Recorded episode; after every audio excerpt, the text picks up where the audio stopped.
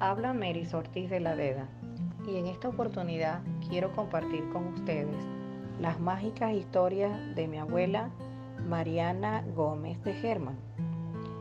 En el año de 1965, mis padres, hijos del pueblo de Chichiriviche, Estado Falcón, de donde también era mi abuela Mariana, se radicaron en Maracaibo. Mis padres todos los años viajaban al encuentro con la familia Solía ser esta una actividad preparada en época de Sendrina. Esperábamos con emoción este viaje, pues iríamos al encuentro de la abuela y sus fascinantes historias. Mi abuela Mariana solía sentarse en el frente de la vieja casa de la playa, en donde en compañía de primos, amigos, mis tres hermanas y mis dos hermanos, nos preparábamos para una fascinante aventura en la que mi abuela montaba el escenario siempre cargado de mágicos adornos.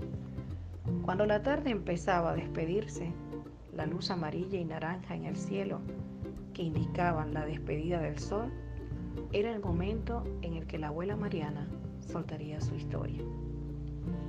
En aquellos días, en lo que todo esto era soledad por estos parajes de Dios, y allí hacía una pausa que nos ponía en expectativa. Hasta el más inquieto de los espectadores se quedaba en silencio. Y entonces la abuela seguía su relato.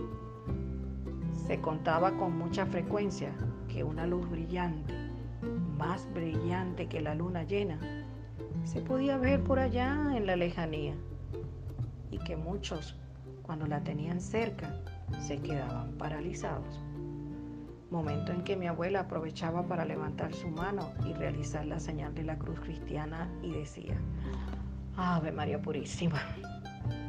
Aquí ya todos estábamos pegados uno al lado del otro y la abuela continuaba el relato. Esa luz se le aparecía a todos los que irrespetaban las horas de retornar a su casa. Una forma en esta época de indicarnos que nadie podía llegar tarde, pues se exponía a ver esta luz. Esa luz más brillante que la luna llena era el faro Lugo, decía ahora mi abuela. ¿Y qué hacía, abuela? Pregunta generalizada de los que allí estaban. Si dejabas que la luz se acercaba donde estabas, entonces allí podías ver dentro de ella estaba una calavera. ¡Oh, miedo! En este momento ya los nervios estaban muy a flor de piel y el relato continuaba.